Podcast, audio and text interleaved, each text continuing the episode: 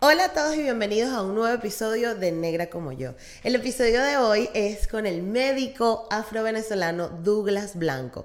Pero Douglas también es comunicador y genera contenido en las redes sociales a través de su podcast Migrantes Exitosos, donde por coincidencia tuve la oportunidad de ir y así fue como Douglas y yo nos conocimos.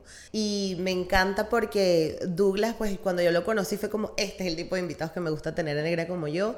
Es un hombre que es consciente eh, de, de, su historia, pero que al mismo tiempo pues se interesa por descubrir más, por saber y por empatizar con otros. Así que de verdad yo estoy encantada de haberte conocido Douglas. Muchísimas gracias por acompañarme en este episodio. Y antes de que entren a la entrevista, recuerda suscribirte, darle like compartir. Y recuerda que estamos en Spotify, eBooks, Anchor y Apple Podcast eh, si nos quieres escuchar por audio. Y que estoy en todas las redes sociales como Negra como yo, que tenemos un Patreon también donde puedes aportar mes a mes y apoyar al proyecto, así que sin más preámbulos te dejo con la entrevista con Douglas Blanco. Esto es Negra como yo, un espacio único que nació para motivarnos a valorar el cuerpo que somos crecer nuestra autoestima y hablar de negritud latinoamericana. De nacer, negra como yo. Bienvenido el doctor Douglas Blanco a Negra como yo. Mira, este, yo, tú eres de esas bonitas casualidades que me ha traído Negra como yo y mm, una de las cosas que yo siempre intento como establecer la curaduría de los invitados que voy a tener aquí, porque, bueno, siempre digo que estas conversaciones no se pueden tener con todo el mundo, no todas las personas que, que son negras tienen como una conciencia de su identidad, eh, y no significa que sea más, menos, no tenga nada que ver, sino que, bueno, tienes que tener como cierta porque yo todavía si alguna vez te sentiste racializado. Entonces, tú eres de esas lindas casualidades de la cara que a mí me gusta ver de la negritud venezolana. Entonces, nada, por eso estás aquí y yo estoy encantada de, que me acompañes hoy. Gracias, gracias a ti. Quiero saber cuál es, cuál es esa cara para saber por qué yo, yo soy esa cara. Bueno, porque eres, porque, porque eres precisamente lo que, lo, lo, lo, que se busca hacer desde negra como yo, ¿no? Mostrar, mostrar que, que no somos un estereotipo que tú no tienes que ser el, el, la persona negra con las maracas, el tambor, la gozadera, o el malandro, o el irresponsable, o, sabes, eres como negro y eres médico, o sea, cállate la boca. este, entonces es, es, muy interesante y me encanta y estoy muy agradecida de que estés aquí. Así que bienvenido. Oficialmente, ahora sí. Oficialmente, ahora sí. Gracias, gracias de verdad. Un honor para mí estar aquí y, entender que sí, que soy negro, que todo es gracias a mi abuela por parte de papá, que ella es la, digamos, la parte negra, porque mis papás son una combinación de mi mamá es trigueña, tirando blanca, y mi papá es negro, negro. Y mis dos familias, en, las dos, yo crecí eh, con, viendo eso de los dos, tanto de los blancos como de los negros, pero obviamente siempre fui el negro del grupo y me identifiqué con, con el ser negro. Entonces, es un honor para mí estar aquí en Negra como yo, por eso. Qué maravilla. Bueno, este, te acabas de fusilar la primera pregunta porque precisamente quería saber dónde creciste y de dónde son tus padres o cómo fue tu infancia. Yo crecí en Caracas. Eh, crecí en una familia criado, gracias a Dios, con mis cuatro abuelos, mi mamá, mi papá. Y estudié en Caracas, me crié en Caracas hasta que a los 17 años ya tuve que salir por primera vez de, de Caracas y me fui a la universidad, pero toda la infancia, gracias a Dios, eh, estuve rodeado de ambos, de, las dos familias. Eh, siento que ambos me quisieron por igual, mis dos padres también siempre me quisieron por igual y, estoy muy agradecido de esa familia en la que crecí porque fue una familia de donde recibí mucho amor, mi infancia, de verdad que no fue, digamos, esa infancia traumática, gracias a Dios mis padres pudieron darme todo lo que, lo que yo necesitaba en ese momento Em, y, de verdad que le doy las gracias a ellos por, por esa infancia tan, tan buena que tuve. Em, y, bueno, si, si, si, si nos vamos un poquito hacia, hacia la parte de, que era lo que te mencionaba anteriormente, sí crecí en ese mundo siendo, cuando, cuando entro en el colegio, que como era un colegio privado, en San Bernardino, una, una, zona en Caracas que era cerca donde nosotros vivíamos, estudié con muchos españoles, muchos hijos de italianos, entonces, obviamente, todos ellos eran blancos y yo era el negro, junto como con otros dos más del, del, del salón. Em, y siempre era el negro el que, el que llamaban negro. y, ellos obviamente eran los portus y eso, pero no había esa diferencia eh, que lo hablábamos cuando tú estuviste en, mi podcast, de que no había esa diferencia de, ah, porque eres negro vas a ser, digamos, como que, como de insulto, como si no era así como yo lo llamaba él el portu, ellos me llamaban a bien negro. Exacto. Y así Era algo como una denominación, o sea, tú estás denominado así y eres parte de este del grupo, no sé qué. Pero ¿cómo te hacías sentir eso? O sea, ¿te sentías que formabas parte, de cierta forma te hacías sentir fuera del grupo? Eh, no, en, ese, en, en, ningún momento, de verdad, eh, inclusive mis mejores amigos que los, los tengo desde el colegio, en ningún momento me hice sentir diferente. O sea, siempre he sido el, el negro, el, el, amigo negro, el, el, negro del grupo. Y de verdad que no tengo ningún recuerdo ahorita que eso me haya hecho sentir mal o diferente cuando fui creciendo. De verdad que no, no tengo ningún recuerdo de eso. Claro, no tienes un, un recuerdo. ¿Tú crees que eh, eh, eh, ¿cuál, ¿cuál, era tu colegio? De repente, de repente era la relación que había en tu colegio, porque a mí me pasó algo parecido. O sea, mi colegio fue donde yo estudié toda la vida. Entonces, mis amigos de toda la vida, ¿sabes? Como que nunca, sí, había chalequeo y tal, pero no una cosa nociva. Y a día de hoy, no, el salón, los 38 nos hablamos, nos amamos y, y nos llevamos súper bien pero no sé si a lo mejor en tu, pasó, pasó igual en tu caso, que, que habrá sido, es, como, como el ambiente que se vivía en el colegio lo que permitió la interacción así. Sí, sí, yo, yo entré en ese colegio, se llama, se llama Colegio Tirsa de Molina, allá en San Bernardino, en Caracas. Y desde que entré al colegio en el primer grado me quedé con los mismos que salían del colegio. Entonces los dos, no, los, dos, disculpa, todos, todos no, haciendo juntos, todos fuimos pasamos de niños a adolescentes, entonces claro. siempre estuve con el mismo grupo y ningún, y todavía como me pasa igual que tú, todos nos, nos hablamos la gran mayoría y tengo mi, mi, grupito de cuatro o cinco que siempre estamos en contacto, que nos vemos cada cierto tiempo y que hasta tenemos proyectos en común y, y, por eso creo que fue que no hubo esa diferencia, porque todos crecimos llamándonos de esas de, de diferentes formas o con esos apodos, aunque teníamos todos nuestro nombre, pero no hubo ese, ese, ese de sentir que fue un insulto o algo así. En ningún momento. No tenía ninguna carga violenta. Eso está, eso, eso es muy interesante, sobre todo cuando hablamos de, de estos temas, porque hay un mm, es muy en otros países no se vive igual, ¿no? Y para nosotros eh, la relación que tenemos las personas afrovenezolanas con el término muchas veces, y eso pasa, o sea, yo lo escucho decir, ay, no, pero es que para mí negro no es un insulto. El hecho de que para ti no sea un insulto no significa que sea un insulto para otros, y ahí es donde está la, diferencia. Pero, ¿qué te gustaba hacer cuando, cuando, estabas, cuando estabas chamo? ¿Qué te divertía? Qué me divertía. Ir, ir, a casa de mis amigos. Recuerdo, yo no soy mucho de deportes. Mis papás estuvieron, trataron de meterme a mí en todos los deportes. que Estuve en karate, natación. Eh, después estuve hasta en natación, en, en ambas en, en, la UCB. A ver si después entraba en la UCB. O sea, intentaron hacer todo. Pero yo recuerdo que desde muy chiquito cuando llevaron, y eso fue algo que me pasó este año que me di cuenta, llevaron la primera computadora a mi casa gracias a que una, una un familiar la, nos ayudó a comprarla. Y de ahí en ese momento siento que mi amor por las computadoras y la tecnología fue que creció. Por eso si ves mi set aquí es todo un, un set y, oh. el standing desk y, todo, porque siempre estuve relacionado a las computadoras, no a los videojuegos, sino a estar en la computadora haciendo cosas. Y, y aparte de eso, recuerdo que hasta fui el primero en, en, mi urbanización que creé una red para darle internet a las personas que estaban allí en mi casa. ¡Wow! siempre, sí. Eh, yo no fui ese niño que estaba relacionado a, hacer deportes o a estar jugando siempre fuera, sino a estar estudiando, porque mis papás, aunque quisieran o no, siempre quisieran, como ellos no fueron a la universidad temprano, siempre me llevaron, siempre me, me enseñaron a que yo tenía que ir a la universidad, que tenía que estudiar, que tenía que conseguir estas cosas. Entonces, tenía esa presión, no, no me permitían, digamos, a, ir a, jugar tanto. Entonces, mi diversión era estar en la computadora y conocer todos estos programas. Entonces, de ahí es de donde viene todo este amor que yo tengo por la tecnología, por que ahora tengo el podcast, por, por todas estas cosas de, que estoy haciendo actualmente. Eh, y viene de allí y siempre ha estado relacionado también a ser un, un emprendedor desde muy chiquitico. O sea, si, si vamos a ir hablando, he tenido varios, varios, varios emprendimientos que han sido fallidos, pero que en su momento fueron revolucionarios como ese. O sea, yo vivía en, una, urbanización. Pero ¿de dónde vino esa idea? ¿Cómo, cómo surge eso? ¿Cuál idea? La, del, la, de la, red, ajá.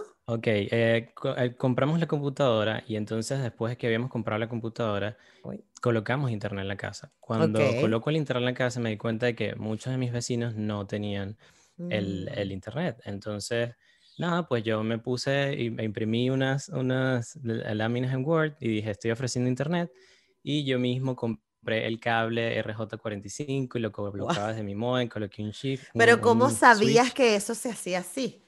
Porque lo aprendí a través de las computadoras. O sea, yo siempre he sido muy curioso. Yo cuando no sé algo, yo lo investigo. Eh, algunas veces soy muy metódico, ya me he relajado un poco más.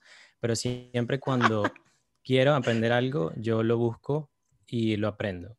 Y después de allí, pues ahí comienzo a hacer las cosas. Entonces en ese momento me di cuenta de que, bueno, la forma de que era difícil en Venezuela, estamos hablando probablemente año... 2002, 2003. No, no, no como 2000 más o menos, sí. Diría yo aproximadamente. Sí, yo tendría como, estaba en el colegio, como 15, 16 años. Em, y entonces, eh, nada, averigüé todo eso, hablé con mis vecinos y entonces les cobraba una parte para que ellos pudieran tener internet y pasaba el cable por atrás y los llevaba hasta su casa y ellos tenían internet en su casa. Eras un mini CanTV. Era un mini, sí, era un mini CanTV, entonces eso ayudaba a que yo pagara el internet y así me fui. claro, porque es importante que sepamos que en esa época el internet era caro, o sea, no todo el mundo podía tenerlo. No, era, y, tener un contrato era difícil, entonces Exactamente. yo siempre he sido el tipo de que cuando quiero algo yo voy y lo busco, entonces le decía, mamá, vamos a esto, este proveedor de internet, yo iba a los cybers, porque en ese momento estaba, eh, estaba lo de Counter-Strike, estaba ir a los cyber y entonces averiguaba, y recuerdo cuando veía los, en los cybers el modem chiquitico de CanTV, entonces tenías al lado un, un, switch que era el que repartía todas las computadoras. Entonces yo veía todo eso y yo, nada, yo puedo llevar eso a mi casa también. Entonces siempre he estado, de, allí viene todo, ahorita aquí en Estados Unidos hago cosas parecidas, pero un poquito más. Yo me imagino ese peo cuando se caía el internet y que, Douglas, se cayó el internet. Esa gente armando ese peo en tu casa. Era, pero, pero como estaba en el colegio, no, no, no tenía, digamos, una, un, podía hacerlo, ¿sabes? Estaba dedicado a eso. Eh, eh Pasas toda la tarde toqueteando vainas, viendo no sé qué. Sí, llamando a Canteve. Entonces, eso de ahí viene siempre mi, mi espíritu de, de, emprendedor. Y bueno, y gracias a mi mamá, que ya también ha sido la que me ha enseñado, digamos, un poco de, de finanzas personales, de organizarme. Entonces, eso siempre ha estado de la mano de yo querer siempre tener algo, algo más. Eh. Pero me gustaría rescatar algo súper importante, pero tú al principio dijiste, no, es que como mis papás no fueron a la universidad, ellos se enfocaron en que... Y aquí hay un aprendizaje tan grande porque la gente relaciona que la educación o, el progreso o, hacer cosas de pinga tiene que estar relacionada directamente con ir a la universidad, ¿no? Que tú eres alguien si vas a la universidad y tu mamá te está dejando tantas vainas de pinga que además son útiles porque gracias, a mí qué coño me interesa ahorita saber si la raíz cuadrada de no sé qué, si si no sé llevar mis finanzas personales, queremos que tu mamá, por favor, haga un curso para todos los adultos millennials, porque lo estamos pasando mal con las finanzas. Pero qué de pinga que tú te llevaste ese aprendizaje, ¿no? Sí, hay, hay algo que, que, recuerdo cuando comencé a escribir en, en mi página web, que escribo que mi mamá la, fue la, que, la primera que me introdujo a lo que eran los préstamos y a lo que eran las, las tarjetas de crédito. Porque recuerdo, mi mamá siempre ha sido de las personas que ella cuida mucho su dinero y ella siempre cuenta con algo. O sea, digamos, nunca está endeudada ni nada de eso. Yo aprendiendo eso de mi mamá, recuerdo que ella me dijo, como ellos eh, siempre han tenido esto de tú tienes que ganarte las cosas, ella fuimos a, comprar un centro comercial, yo quería un MP3, esto es antes de los iPods, ya más o menos por ahí van a saber mi edad cuando... cuando eh, Igual eso no nos importa, Douglas. Sí, un, un, MP3 y ella me dice, ok, si tú lo quieres comprar, yo te voy a prestar el dinero y tú me vas pagando. Okay. Entonces fue como mi primer encuentro con, el, con, el, con un préstamo, fue gracias a ella. Y después, más adelante, ella recuerdo que le dieron su primera tarjeta de crédito y con eso fuimos a comprar y ella me explicó, vamos a comprar un, un uno de estos estéreos grandísimos que, de música Claro. Eh, lo, vas lo vamos a comprar y yo voy a pagar con esto y después yo le pago al banco. Y ahí conocí el crédito. Entonces siempre he estado relacionado a esa, a esa educación sin querer, porque mi mamá no trabaja en nada de esto, ella es administradora, pero no trabaja en, digamos, en un banco o algo así. Eh, pero yo fui aprendiendo de todas esas cosas y, gracias a Dios en mi vida nunca he estado endeudado gracias a eso. Me encantaría decir lo mismo, pero bueno. Sí, es que, es que ha sido un, camino que, que, tú tienes que aprender y que eh, a eso voy más adelante en, en, lo que va a ser mi, mi carrera más adelante, de que esto me apasiona tanto que ya quiero enseñarlo a otras personas. Claro. Entonces eso hacia allá voy en un futuro.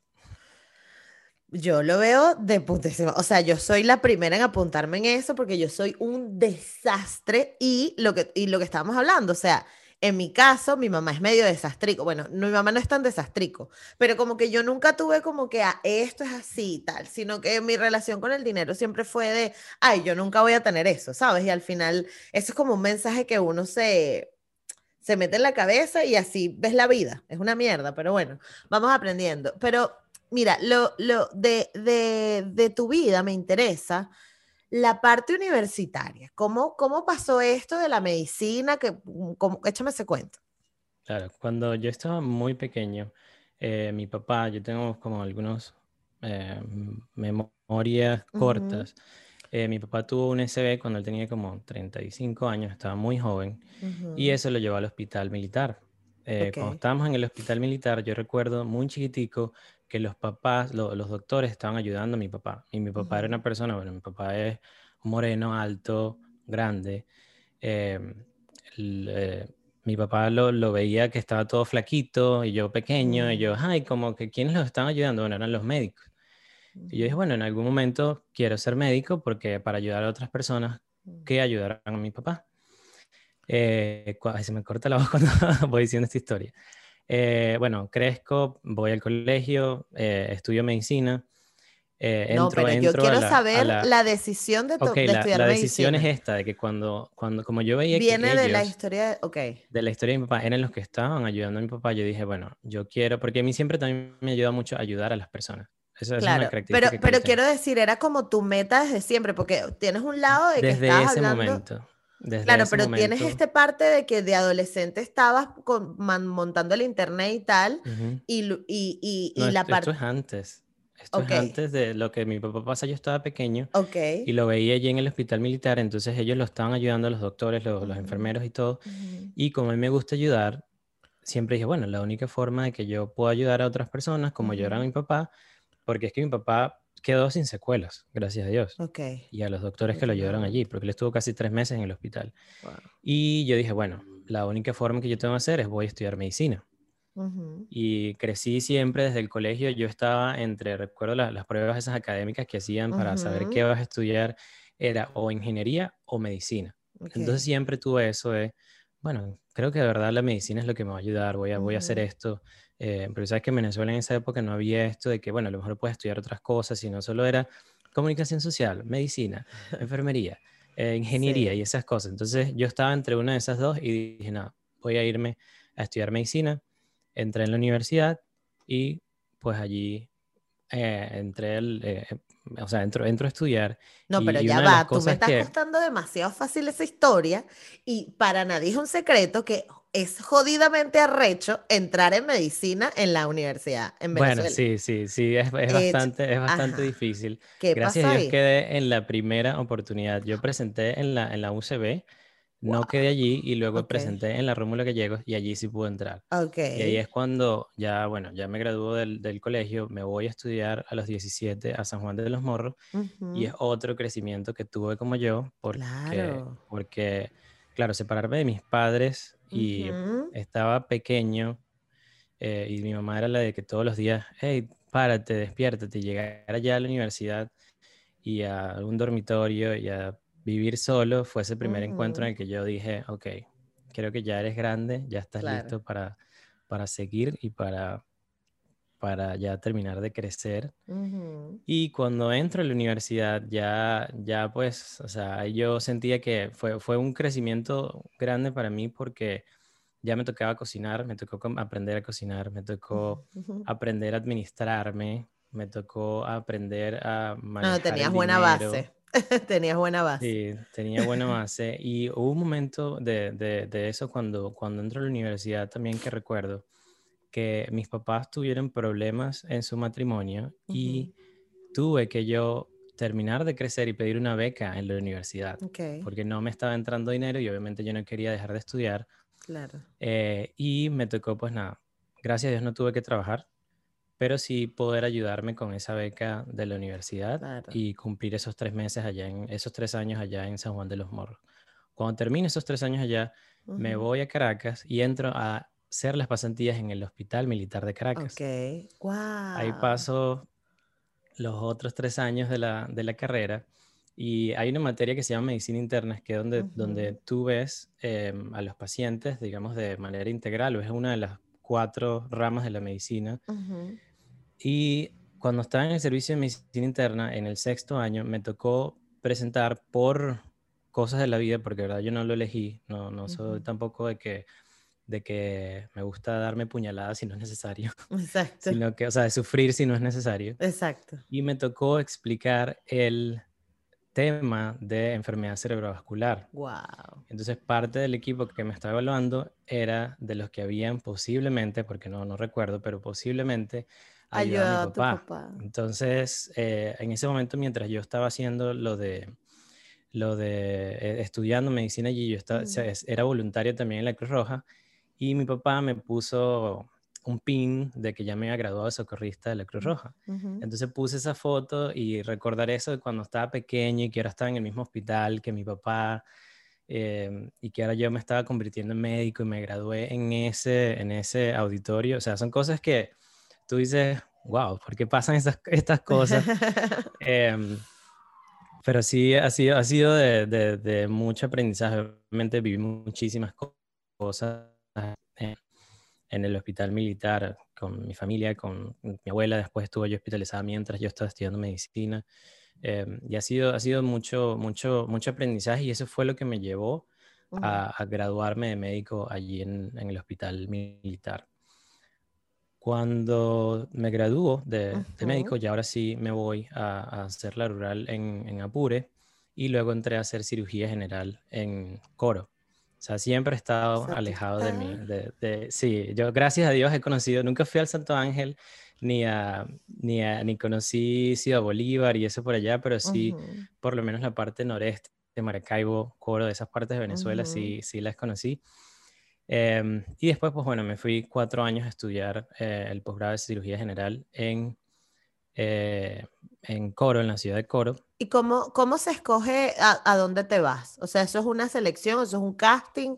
¿Eso te llaman o tú dices, yo quiero ir para acá y ya? O sea, ¿cómo sí, como, como funciona es que mientras estás haciendo la rural, porque la rural es un año que exige el, el, artículo 8, es la ley del ejercicio de la medicina, que tú para poder ejercer en Venezuela tienes que hacer un año rural. Entonces, cómo funciona es que normalmente tú vas a la universidad, estudias los seis años, dependiendo de la escuela donde estudies, eh, los seis años de la carrera de medicina, estudias, haces un año de rural y mientras estás haciendo ese año de rural, tú puedes presentar para hacer posgrado del posgrado que tú quieras. Ok, que ahí es donde está la especialización de... La especialización. Rinoplastia o, o lo que sea. Eh, bueno, en Venezuela es un poquito complicado, sí, porque normalmente son cuatro, cuatro grandes que están medicina interna, cirugía, ginecología, obstetricia y pediatría. Y luego de que haces esos posgrados, pues mm. también, claro, hay otras, ¿no? Pero digamos que esas son las más grandes y las, las, que después puedes hacer una subespecialidad. Em, entonces, extras estas cuatro grandes y después podrías, por lo menos si eres cirujano, hacer cirugía plástica. Ok. O puedes entrar a otras. Entonces, como funciona es que tú te gradúas y mientras estás haciendo la rural, pues metes carpetas en los diferentes posgrados y luego entras al posgrado a hacer, a hacer, valga la redundancia, en la especialidad en lo que tú quieras. Yo siempre quise cirugía general porque cuando estaba haciendo, estudiando medicina y cuando estaba haciendo eh, la rural, siempre me fui a cesárea. Y eso es porque mi abuelo, el papá y mi mamá, él siempre me tomó de la mano cuando yo estaba chiquito y mi abuelo construyó su casa y él no es arquitecto. Él la construyó de, de, de, era un cuartico y bueno, ahorita la casa es, es un ranchito, pero tiene dos pisos y es una zona de Caracas, eh, digamos, bastante humilde. Y él, él siempre me, me, tuvo a su lado, él siempre reparaba todo, siempre, siempre se dañaba algo, lo abría y lo volvía a cerrar y, lo, y muy Ajá. metódico. Entonces, por ahí fue que a mí me gustó eso de, de hacer la cirugía porque es la única forma en la que tú puedes, digamos, reparar gente por. Exactamente. Eh, y Claro, este, tú tienes que después, aprender a coser todo tipo de membranas, ¿no? todos, Porque no todos. es lo mismo coser la piel aquí afuera que coser un, no sé, un corazón, qué sé yo. Sí, no, no, no, es completamente diferente. Em, Entonces tuviste entonces, que bueno, aprender todas esas cositas y eso era lo que te daba curiosidad, ¿no? Sí, sí, el- el- el- Ujú, la relación que tengo siempre de por qué la cirugía es por eso, ujú, porque es la única forma en la que eh, a través de la cirugía tú puedes, obviamente dependiendo de lo que vayas a hacer, ¿no? Pero puedes llegar al problema, lo solucionas y listo. Ok. En cambio, el resto de las especialidades, medicina interna y mis amigos anestesiólogos, pediatras, no importa que se molesten, pero es así. em, tienes que dar un tratamiento y esperar que el paciente Claro. sane. En cambio, aquí en la cirugía es, ok, ¿qué tenemos? ¿Una apendicitis? Extraigamos el apéndice. Ok. Y listo. Eh, claro, ¿Y cuántas apéndices has extraído tú ya más o menos? Mira, eso fue el, el recuerdo Porque todo el mundo hice... dice que esa es de las primeras vainas que Es de aprendes, las ¿no? primeras, sí. Yo hice cuando estaba en el posgrado, aproximadamente recuerdo cuando me- antes de, de venirme para acá, que tuve que sacar todo eso para, para tener listo mi, mi pensum y mi- mi- las cosas que he hecho. Ajá. Eh, hice más o menos como 420 cirugías en el posgrado. Y apendicectomías, porque era la más que uno podía hacer, por- porque era Sí. la más frecuente. Hice, yo creo más o menos como 200, fue como el 50% de las cirugías que hice. Ajá, pero ya va, ya va-. Vamos a saltar un momento tu vida, porque a mí esto me da curiosidad. Tú se supone que abres y ahí está el apéndice, o sea, porque es tan No, fácil. tienes casi Tienes que cinco capas antes de llegar al, al, al, al- O sea, cuando tú Sí. abres en esa área, ¿qué es lo primero que ves? Primero Aparte de la la piel, grasa, obviamente, ajá. tienes la piel, la grasa, después Ajá. la, tienes el, el músculo, o sea, el- Ah, la capa del músculo, y luego es que llegas al, al abdomen. Tienes el peritoneo y después llegas al abdomen. Ok, vale, perfecto. Entonces, Sí, son, son varias capas que las tienes que abrir y después todas las tienes que cerrar. mierda. Es muy, es muy, es muy Claro, y todas tienes que cerrarla cosiendo, ¿no? Una a una. Sí, suturando, sí. Suturando, perdón. Sí. Perdóname por no Sí, usar la terminología correcta, pero Una Ok, entonces este, me estabas contando de toda, toda tu vida a- haciendo, haciendo toda, o sea, recorriendo literal Venezuela, estudiando. em, ¿cómo, cómo, cómo te sentías tú? O sea, ¿sentías que estabas como intentando, o sea, tenías como una meta fija o simplemente ibas como viviendo, bueno, ahora me voy, hago la rural aquí, ahora voy, o sea, como... Esa es una buena pregunta que yo me tuve que hacer cuando llegué aquí a Estados Unidos. Ok. ¿Qué pasa? Cuando yo me graduó del colegio, ujú, eh, que era cuando tenía 17, que me toca irme a, a San Juan, me gradué y después de ahí entré a, a estudiar medicina. O sea, ya yo ahí tenía seis años. Yo soy de las personas que si comienza, o era de las personas que si comienza algo tenía que terminarlos. Yo entro a, a- a estudiar, ya sabía que tenía seis años de mi vida allí. Claro.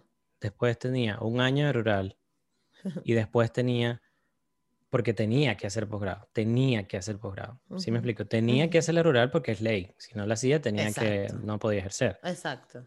Después entró al posgrado y tenía, disculpe, me graduó, tenía que hacer un posgrado porque no me podía quedar como médico general. Y en- al entrar al posgrado son cuatro años que yo tenía que quedarme en el posgrado. ¿Sí me explico? O sea, sí. estuvo, fue en, hasta ese momento que yo me graduó del posgrado y que pasa todo lo que pasa en Venezuela y que me tengo que venir corriendo acá a Estados Unidos.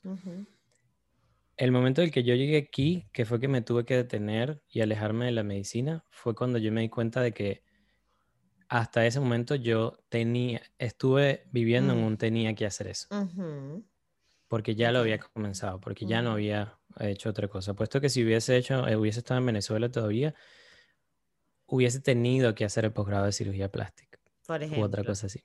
Claro. Porque no me dio tiempo en ningún momento de replantearme o de pensar que yo podía hacer otra cosa. claro. O de, o de Y tenías en que cosa. ponerle las tetas a todas tus tías, además. Primas, Obviamente. entre otros, por supuesto. Porque fueron cuatro años de posgrado explicando de que es cirugía general, que no es cirugía plástica.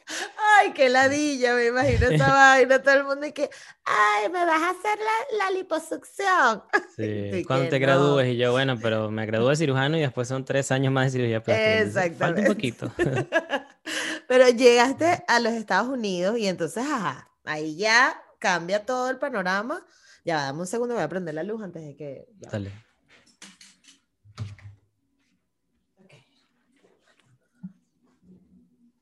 Mm. Vamos bien, está bien. Siento que hablar que joder, pero bueno. Bueno, pero esa es la idea. No, no, me está em, sacando todo, o sea. Ajá, estás viendo. si yo te mando estas preguntas, luego tú vienes. Año 2002. Termino la... y no, esto no es lo que quiero. no, pero eh, eh, lo que te iba a decir era que, ajá, llegas a Estados Unidos y entonces ahí ya es otra realidad. No tienes tu entorno, no tienes el Douglas estudioso médico maravilloso. Es Douglas inmigrante, hay que resolver. Entonces, ¿qué pasó? Sí. ¿Y por qué te fuiste, además? Cuando estaba, estaba yo, yo, estaba por terminar el posgrado y siempre estuve en eso de, de, que yo siempre, desde que viajé la primera vez a República Dominicana, me acuerdo, el 2009 con mis papás, que ellos me llevaron porque mi papá juega softball. Ok. Me enamoró el conocer de otras culturas. O sea, mm. mis papás son de viajar, pero dentro de Venezuela, cuando estábamos pequeños, pero no al exterior. Entonces, cuando salgo de Estados Unidos, que conozco República Dominicana, que habían pesos, que había otra gente que hablaban diferente, que yo decía, wow, pero qué bueno es esto. Y yo no es solo Venezuela, no es solo Vaya de Carta, que fui toda mi vida de vacaciones para allá, sino es, es, hay otros países. Me, voy a voy a Dominicana, luego fui a Argentina cuando me gradué de médico, que yo me regalé ese viaje. Y siempre estuve, después dije, me voy a plantear ir a conocer un país diferente todos los años. Y bueno, fui después a Ecuador, fui a varios lugares. Cuando estaba por graduarme y yo quería ir a España a hacer una, un, un máster o una especialidad, y estaba con todas estas cosas de lo que estaba pasando en Venezuela. Cuando comienza todo esto en Venezuela, me, me, comienzo obviamente a ver involucrado en todas las protestas, en todas esas cosas que pasan en Venezuela. Y estábamos, mi, mi, novio en ese momento y yo, que ya es, ya es mi esposo, eh, estábamos entre España y Estados Unidos, entre uno y el otro. Fuimos varias veces a España, allá, bueno, había metido mis papeles y todo, pero cuando tuvimos que volver a Venezuela, pasan un montón de cosas en, Caracas mientras nosotros llegamos y tuvimos que salir corriendo aquí a Estados Unidos. Porque en el posgrado en el que yo estaba, que es una universidad, digamos que está relacionada con el gobierno, pues hubo acoso, hubo varias cosas y eso tuvo que salir cuando, cuando terminé el posgrado, que ya no podía conseguir trabajo en ningún otro lado, tuve que venirme acá a Estados Unidos. y es como los dos, recuerdo, llegué yo primero y después él llegó como una semana después por lo rápido que fue todo. Cuando llego aquí, que como fue todo tan estrepitoso, porque no, ni siquiera lo planeamos, sino que llegamos aquí de una vez a, a, Nueva York, él, él, él, ya había venido un año antes y como conocía más o menos cómo era todo, y decidimos mudarnos los dos aquí. O sea, siempre, siempre vinieron a Nueva York o tú estabas en otra parte.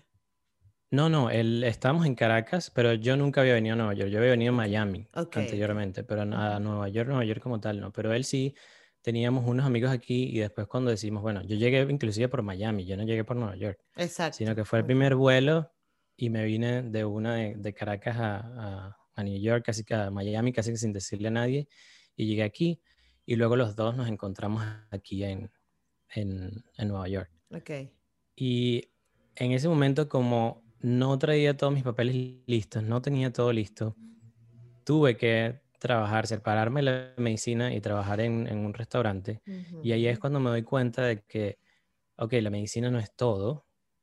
Y fue ese impacto de, yo pasar de médico a estar trabajando en un restaurante y eh, practicar el inglés y, y, todas estas cosas que yo decía miércoles, pero yo estaba antes, hace dos semanas me estaban, doctor, doctor, doctor, y, todo era, ay, un de plata y todo. Claro. Un reconocimiento al doctor, ni el, doctor y todo. Y yo decía, wow, pero ahora aquí, pero estoy en otro país, en Estados Unidos. O sea, yo jamás me imaginé vivir aquí, sí me imaginaba viviendo en otro país, pero aquí en Estados Unidos nunca me lo imaginé. De verdad, yo lo veía como muy grande. Y no, no era en ese momento una de las personas que pensaba en grande. En ese momento no. Yo tenía un proceso de crecimiento personal y profesional increíble desde que yo me di cuenta que yo era el que tomaba las decisiones en mi vida, digamos, eh, poniendo un poco filosófico y de lo que he aprendido aquí en Estados Unidos cuando me tocó separarme de la medicina.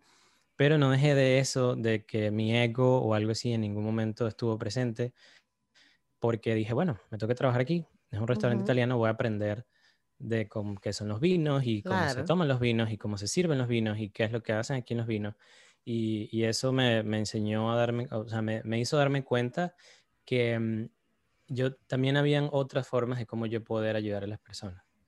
Mm. Entonces, después me Ay, pero no te ha pasado así que le da un infarto a alguien en plena restaurante y tienes y tú que yo soy médico, así sí, no, o en un me avión. Pasó eso, pero sí me pasó de ayudar a otros compañeros que se cortaron o cosas así.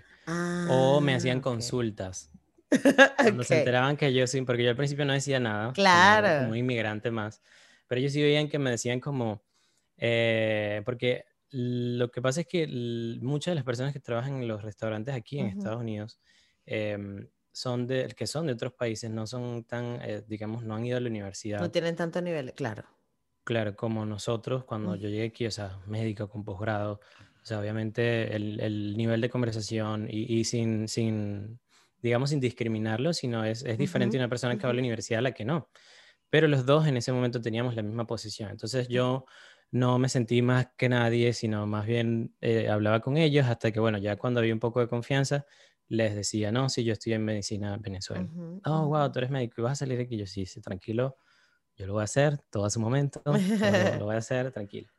Y cuando me di cuenta de que volver a estudiar medicina aquí en Estados Unidos, me iba a tener que volver a hacer el posgrado, era presentar unos exámenes, yo dije, wait, si yo hago esto, voy a pasar 10 años más aquí, voy a graduarme cuando tenga 40.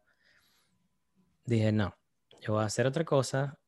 Calculé los sueldos, hice varias cosas, hice mis, mis respectivas averiguaciones, como siempre, y decidí estudiar enfermería. Sí, decidí estudiar enfermería y mm, fui a Puerto Rico, estudié enfermería y obtuve después la licencia de enfermería. Entonces ahora soy enfermero aquí en Estados Unidos. Mm, ok.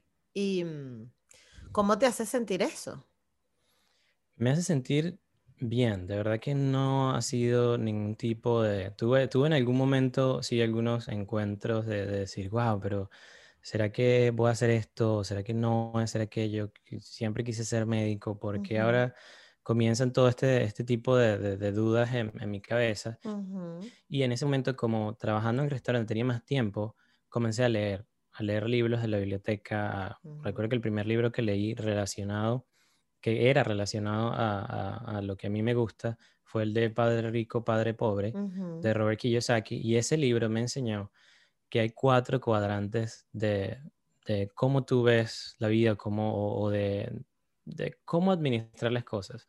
Y uno es en el que eres empleado, que era lo que yo estaba haciendo en el otro en el que eres un self-employed, que es cuando trabajas por tu cuenta, un freelancer, algo así. El otro en el que eres un negocio y en el otro en el que eres un inversionista. Entonces ese cuadrante, como se divide, es que yo obviamente estaba en el de employee y siempre voy a estar pagando taxes, voy a estar trabajando y si no trabajo, pues no puedo, obviamente, digamos, tener un ingreso. Cuando yo me di cuenta de eso, yo dije, bueno, mejor en enfermería, y después, y en un corto tiempo, pero me tomó solo un año, después de que estudie enfermería, ya voy a poder yo, obviamente, ganar más dinero, porque los enfermeros aquí son, son digamos, son relativamente bien, pagados. Okay. Em, voy a poder montar mi negocio y poder pasar de este lado de los cuadrantes al otro lado de ser business owner, de ser un dueño de negocio. Entonces ahí se une más o menos ese lado que te voy diciendo de, desde pequeño del Internet, de ser emprendedor, y se une todo esto y es lo que, en lo que estoy trabajando ahora. Porque sabía que si continuaba al lado de la medicina iba a tener que hacer la residencia, eso es full time, no vas a poder pensar en otra cosa. Y dije, bueno, que la decisión la voy a tomar ahora, la tomé. Y claro, porque al final, si nos ponemos a pensar, tu sueño no era ser médico, tu sueño era ayudar a la gente. Eso mismo, sí. Tu sueño es ayudar a la gente, entonces al final hagas lo que Eso es lo que disfruto. Entonces hago lo que hago, si ahora lo puedo hacer a una mayor escala. Siento que todavía estoy, apenas estoy comenzando, porque digamos en la, la primera parte, bueno, obviamente yo ayudo a mi familia en Venezuela, a Todo. cualquier ujú, persona que, que me contacta, pues trato de, de siempre de, de darle lo mejor de mí, de ayudarlo. Eh, pero a través del podcast, bueno, he, he ayudado a una amiga que está trabajando conmigo, que entonces ella está en, en otro país y le costaba mucho conseguir trabajo, ahora está trabajando conmigo. Entonces, una forma, digamos, directa de yo poder emplear a una persona, de, de poder tener un equipo, de poder ayudar a otras personas a través de los invitados que tengo en el podcast, que me digan, hey, Duke, escuché la historia de esta persona y gracias a esta historia aprendí a hacer esto, ¿sabes? Entonces, el, el, el, el yo haberme dado cuenta de que no todo es una sola cosa, que en ese caso para mí era la medicina, ujú, fue un, digamos, que abrí los ojos y dije, bueno, puedo ser un, un emprendedor y al mismo tiempo ayudar a otras personas. Exacto. Entonces, todavía trabajo como enfermero a tiempo completo mientras hago, en, digamos, como mi side job eh, o moviéndome hacia el otro lado de la- del, del cuadrante que te estaba explicando ahorita a ser un, un dueño de negocio. Entonces, es, es, es el camino en el que estoy trabajando ahora. Bueno, pero lo tienes muy claro entonces. Sí, o sea, eh, ¿Y el, el camino sí, el cómo lo voy a conseguir no, y es o sea. ¿y qué haces cuando las cosas no te salen como te gusta? Por ejemplo, te ibas a hacer un huevo frito y mm, te salió mal. sí, he, he aprendido que algunas veces, an- antes yo era eh, muy, digamos, si sale mal, es mi Ujú, culpa, y, y- y yo me, me autoflagelaba y decía, wow, esto fue por tu culpa, porque no hiciste esto ujú, y porque no hiciste aquello, Eh, pero me he dado cuenta de que lo que depende de mí sí podría ser, sí, son cosas que yo puedo manejar y si salió mal por algo que no dependía de mí, no me afecta. Perfecto. Trato de que no me afecte. Eso es una muy es una buena de las cosas filosofía de y vida. eh, esa filosofía la aprendí de, la vida estoica que él trata de explicar eso, de que, de que el- tú puedes concentrarte y manejar y saber, o sea, si tienes algo que tú puedas manejar, esas cosas, todo el outcome de eso es en lo que tú tienes que preocupar. Exacto. Pero si habían otras cosas, si había un vendedor que no llegó, si había una persona que te canceló, si había algo, un dinero que, alguna razón que no dependía de ti, entonces eso es algo en lo que no debes invertir tu tiempo. Claro. O por Así lo menos no, no, no gastar tanta energía. O no gastar tanta uno, energía. uno se, uno se tortura mucho. Lleva mucho Ah, tiempo aprender eso, pero, pero es lo que me ha servido. sí, sí, sí, de verdad que cuesta. Mira, ahora échame el cuento de migrantes exitosos.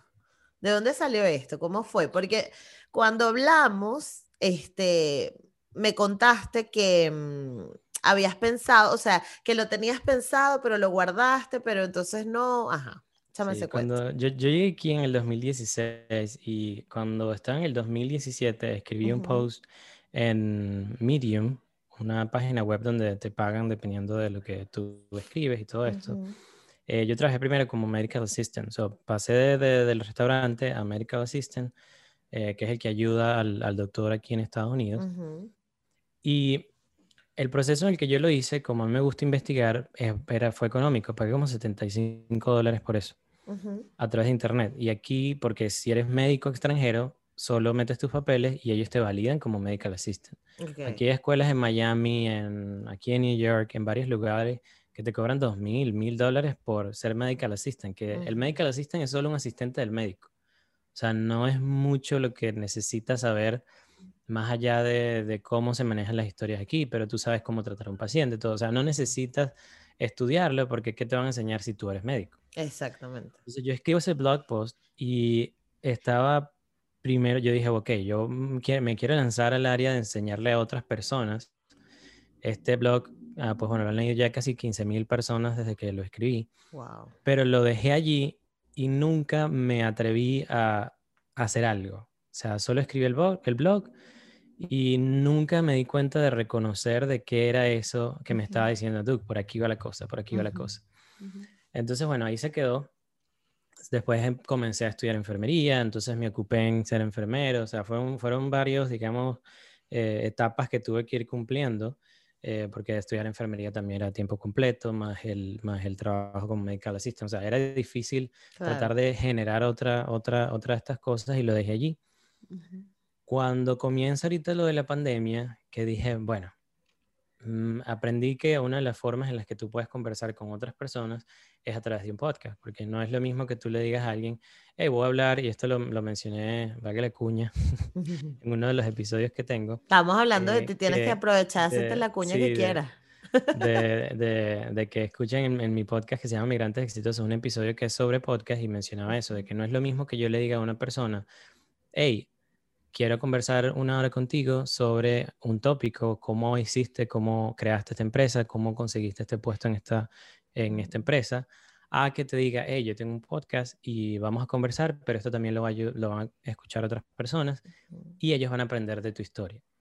Entonces, como vivo aquí en Estados Unidos y me di cuenta que hay muchas personas que quieren venir acá a Estados Unidos y hay también muchos migrantes, no solo venezolanos, sino del mundo entero que hablan español, que están haciendo cosas increíbles como tú, que yo dije, wow, voy a crear esto para el podcast, para tener estas conversaciones con otras personas.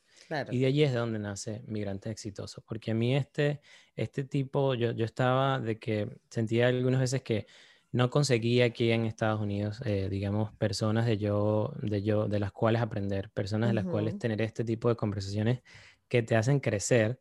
Entonces mi manera fue crear el podcast. Y obviamente la, la tecnología como se aceleró todo después de lo de la pandemia, eh, yo en vez de quedarme, digamos, tranquilo de brazos cruzados, pues ahí fue cuando di el salto y, y el aprendizaje que he tenido a través del podcast ha sido, o sea, súper exponencial porque me ha permitido desarrollar un montón de habilidades que yo ni sabía que las tenía.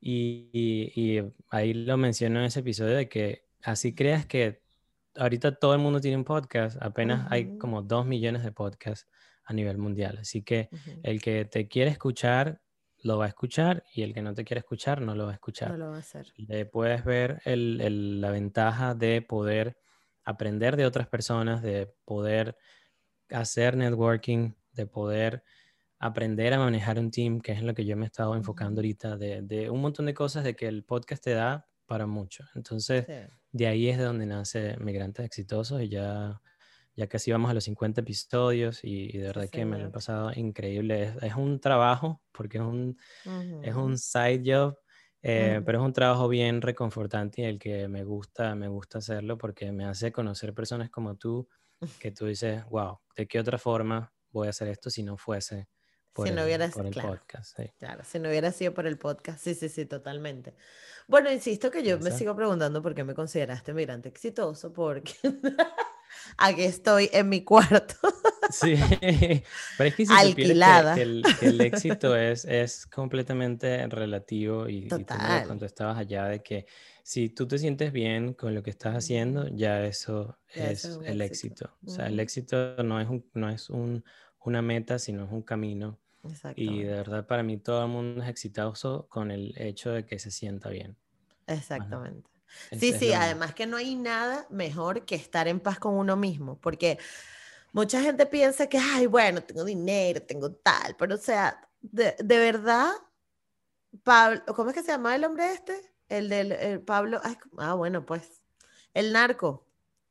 Pablo Escobar. Pablo Escobar, bueno, imagínate tú la que se le olvidó.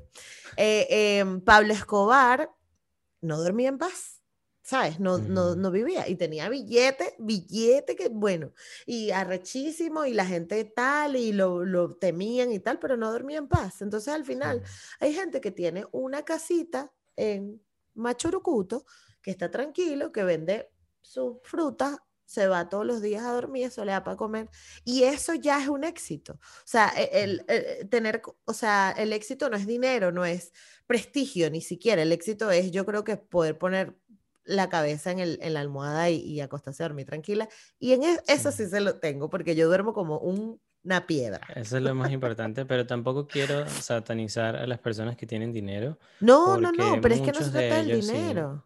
Claro, sí, muchos de ellos también se lo han ganado por mucho esfuerzo, claro, o sea, por trabajo, por, por, por emprender y además ayudar mientras emprenden a otras personas. Entonces es, es, tratar de tener un balance entre esas dos no, cosas. No, y que tiene que ver cuál es la satisfacción personal, porque es que yo, yo, yo honestamente pienso que la gente que, o sea, que yo, yo creo que hay formas de, de, tener dinero, no hay una que te llega porque, bueno, estás haciendo tan buen trabajo que te llegó y se remunera y otra es que lo buscas. Y si para ti eso es felicidad y si para ti eso es éxito, pues felicidades, ¿no? Es como que la tranquilidad que tú tengas de que estás bien y ya.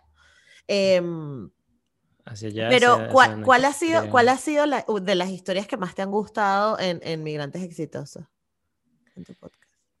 Podría decir que obviamente todas tienen un, pedacito especial de, mi corazón, em, pero historias que me han tocado bastante eh, han sido con personas que yo he conocido desde hace mucho tiempo y que los veo ahora y que si no hubiese sido a través del podcast no hubiese tenido ese tipo de conversación con ellos.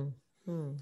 Porque no es lo mismo cuando por lo menos tú escuchas mi historia y no me conocías desde que estábamos pequeños, pero si me conoces desde hace mucho tiempo y la escuchas desde mi, perspectiva, que no es la misma que tú estabas viendo, se siente completamente diferente. Sí.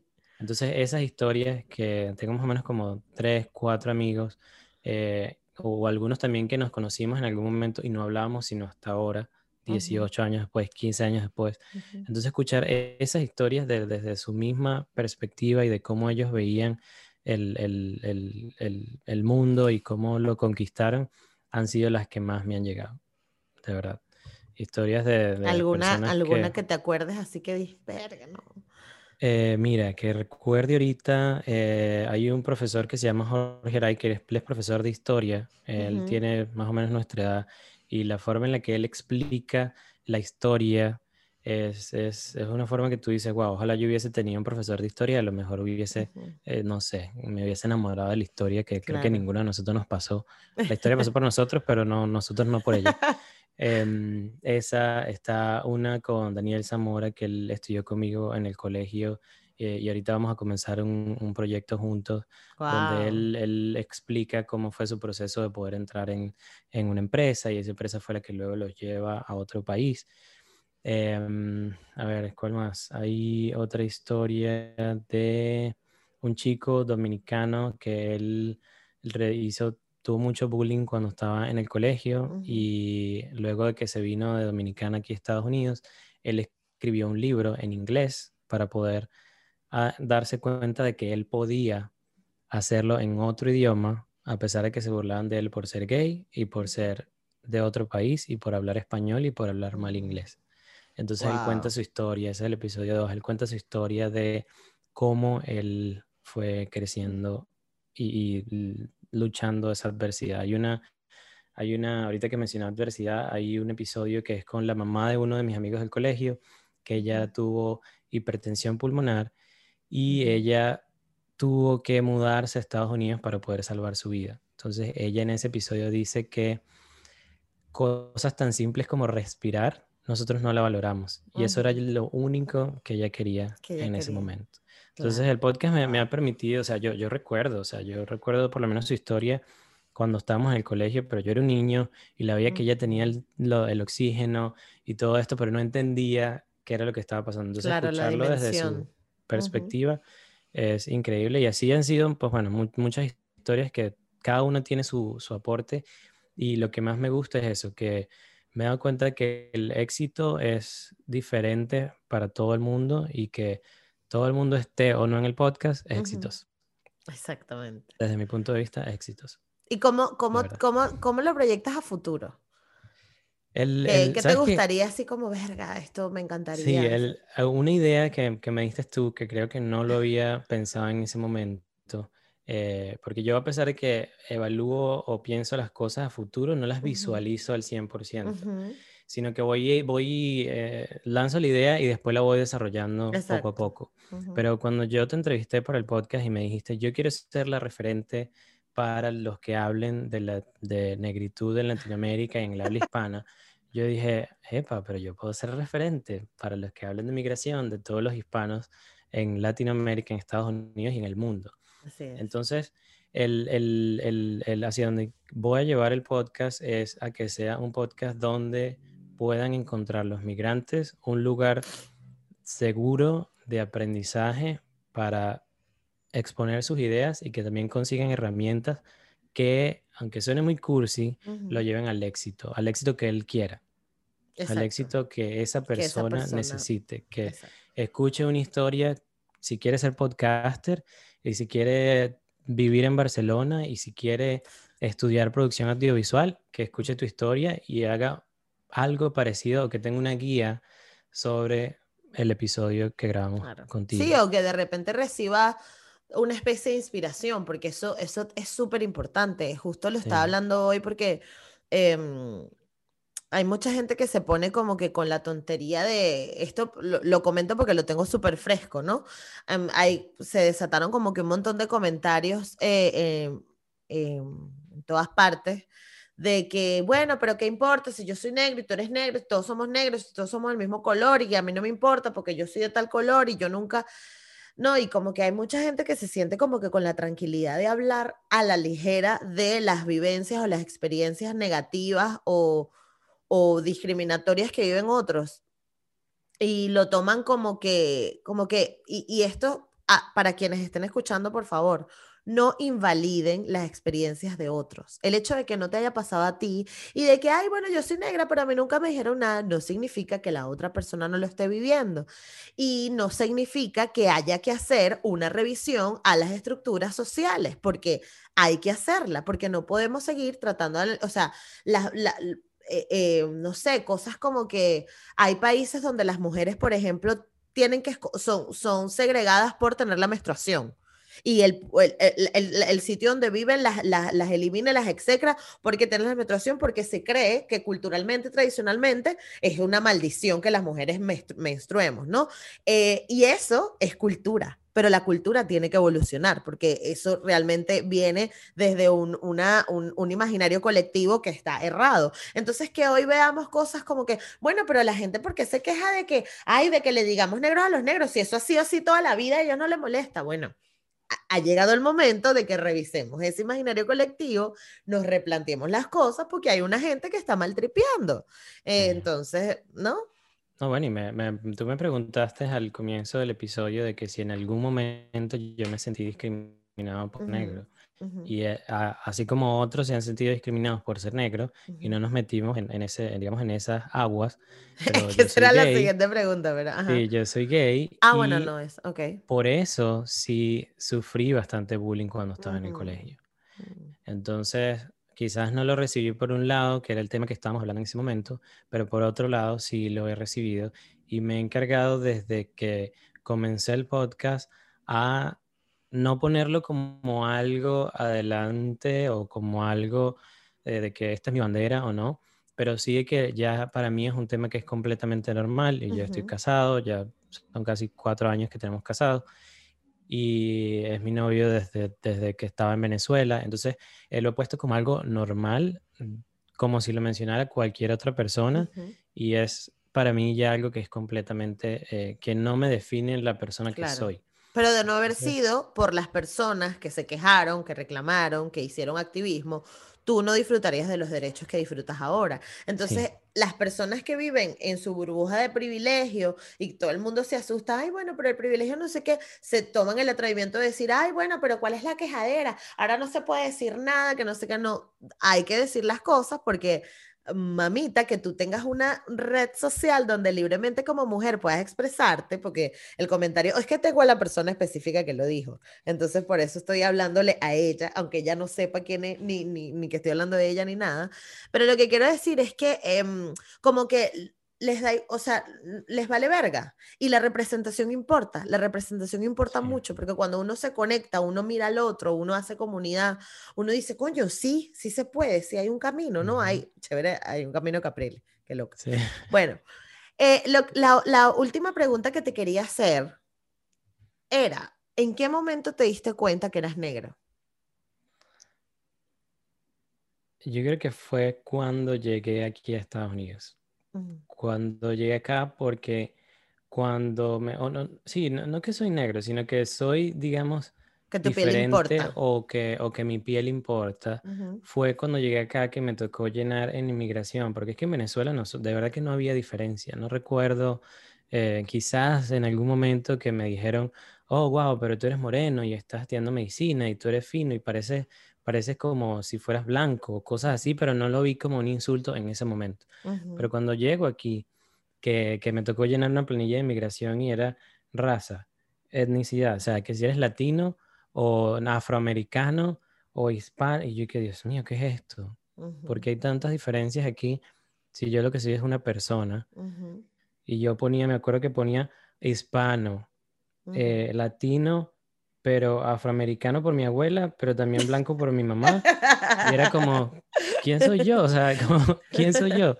Y creo que en ese momento fue en el que me di cuenta de que no, o sea, de que, ¿por qué había esa clasificación allí? Era lo que yo me preguntaba. Ujú, De que, ¿por qué si todos somos iguales, por qué tiene que haber eso en ujú. todos esos papeles aquí en Estados Esa es Unidos? una pregunta que No se más muchos venezolanos Mi cuando están nombre y ya. Entonces, yo considero que fue en ese momento cuando me di cuenta de que, de que soy negro. No Entonces, no hubo hiciste, momento. hiciste retrospectiva a, a la época en la que te decían, ay, tú eres negro, pero eres fino, tú no eres un negro así como, así como los negros, pues. Ujú. En ese, en ese momento recuerdo que yo me sentía, oh, wow, sí, me imagino, no sé, I guess, no sé.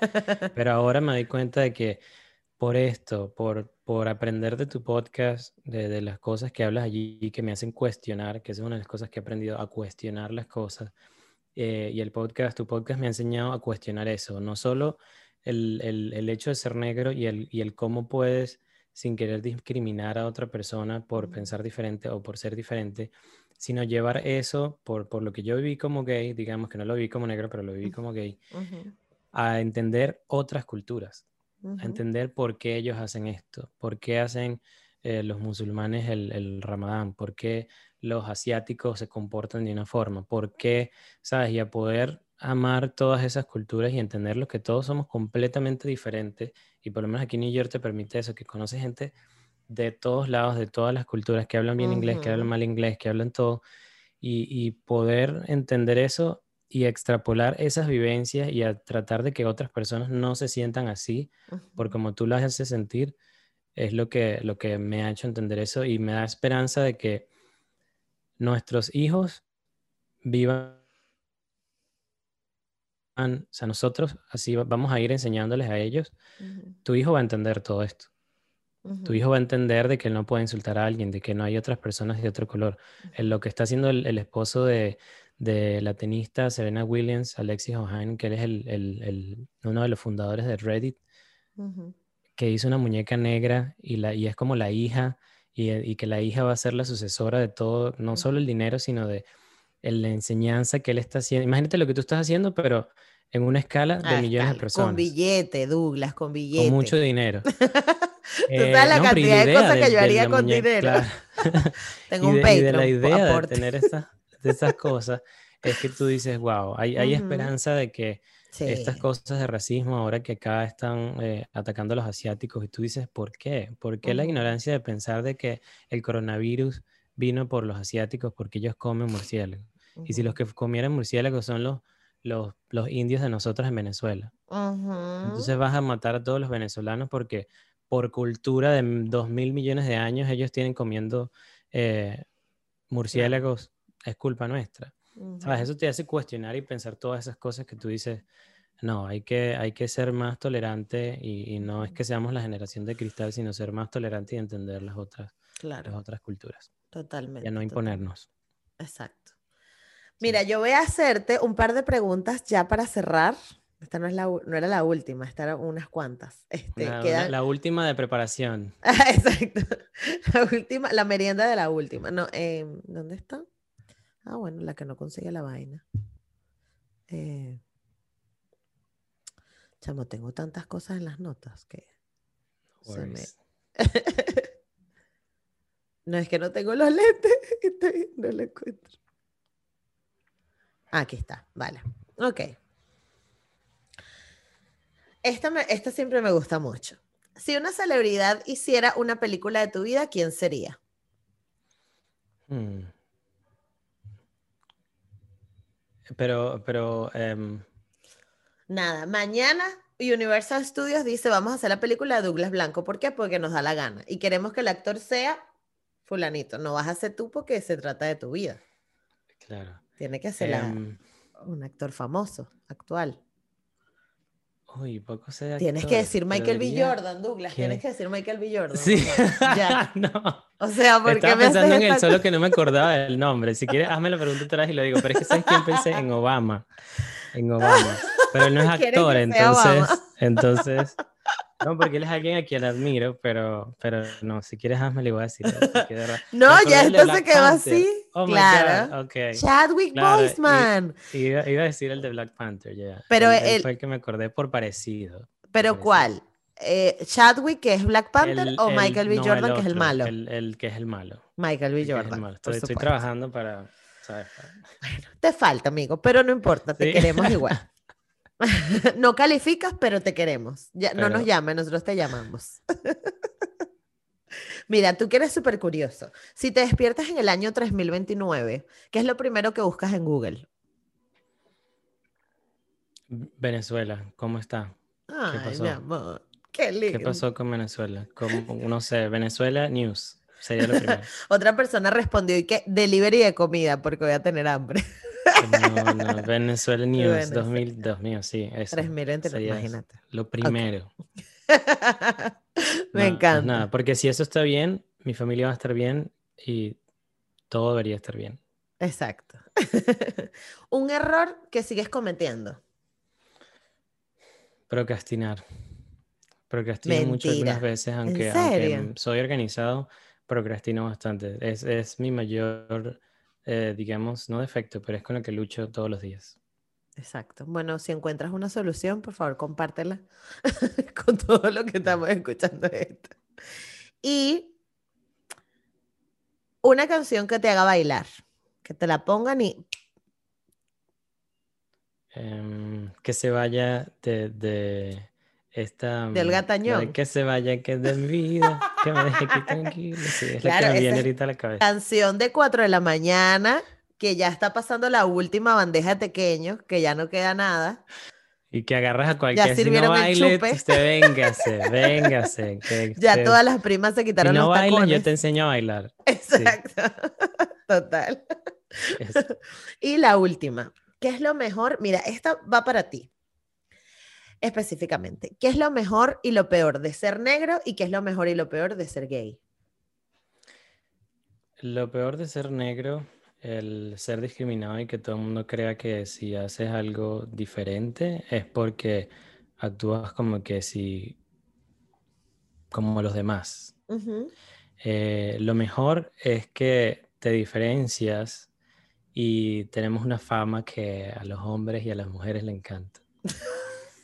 Em, eso es lo mejor. Que la gente asuma esa fama es lo mejor. ok. Sí, sí, que e- eso creo que sería lo mejor. ¿Y de ser Eh, gay? Y de ser gay, lo más difícil es lo que vives cuando tu familia no te acepta. Mm, Es lo más difícil. Y lo mejor que es a la conclusión a la que he llegado es que puedas entender que el ser diferente te permite entender la dif- las diferencias de los demás. mm. Ha sido mi enseñanza más grande. O sea, el, el mundo lo veo de manera distinta de que, como te lo mencionaba anteriormente, si un musulmán está comiendo otra comida o un hindú, un indio está comiendo otra comida, tiene otra religión, tiene un Dios, muy bien, hasta que no te metas con otras personas Ujú. y le hagas daño a otras personas, Ujú. hasta ahí nos entendemos. Exacto. Es lo que diría. Me parece muy bien. Bueno, Douglas, esto ya está. Ahora Gracias. solamente Wow. queda que tú nos cuentes dónde podemos conseguirte, cua- cada cuánto salen tus episodios, todas estas cositas. Bueno, mi nombre es Douglas, no mentira. Soy Represéntales. al estado Nueva York. Eh, no, eh, bueno, me pueden encontrar a través del podcast que es Migrantes Exitosos. Eh, hasta ahorita estamos eh, publicando los episodios martes y miércoles, martes y viernes a las 7 de la mañana, hora de Nueva York. Em, y ya lancé esta semana el canal de YouTube, así que pueden también encontrarnos en YouTube como Migrantes Exitosos y en mi cuenta que personal, que es arroba Douglas Blanco. Eh, y desde allí escribo un newsletter que sale todos los domingos, ya voy por la semana 32 más o menos, donde hablo sobre autoeducación, emprendimiento, negocios eh, y a cómo escribir, que es algo que estoy aprendiendo ahorita y todas las cosas que me apasionan. Allí me pueden, todo, todo está en la página de douglasblanco.com y emigrantesexitosos.com. Me encanta, me encanta. Bueno, Douglas, de verdad ha sido un placer conocerte, este, contactar contigo. Eh, la entrevista estuvo maravillosa y de verdad, bueno, ya te avisaré cuando sale esto. Yo quiero tener una RAI. Así como tú tienes una RAI, préstamela porque yo tengo una Carmen, pero Carmen no hace lo que hace RAI. yo necesito una RAI. Es que hay que contratarla allí también. gracias a ti, de verdad. Disfruté mucho esto. No había pasado en ningún momento Em, a contar toda mi vida, así que ya podemos utilizar este, esto como libreto ah, para, que, para que Michael B. Jordan u Obama, si decide actuar, pueda hacer la película. Bueno, a lo mejor Obama se lance y Podemos ponerlo a actuar, ¿por qué no? Ahorita está haciendo tanto dinero de muchas cosas que si se pone a actuar para no, y Obama se también ve que saldría bien. Sí, Obama se ve que se presta. Sí, Pero bueno. Señor que, que sí podría de verdad porque como yo soy así todo calmado, él podría actuar así sin mucho esfuerzo. Por eso fue que pensé en, es verdad. en el expresidente. Ok, bueno, sí, yo, yo lo veo, yo lo veo claro. Vamos a hablar con Universal. sí. Un abrazote hasta Nueva York. Que estés bien. Igual.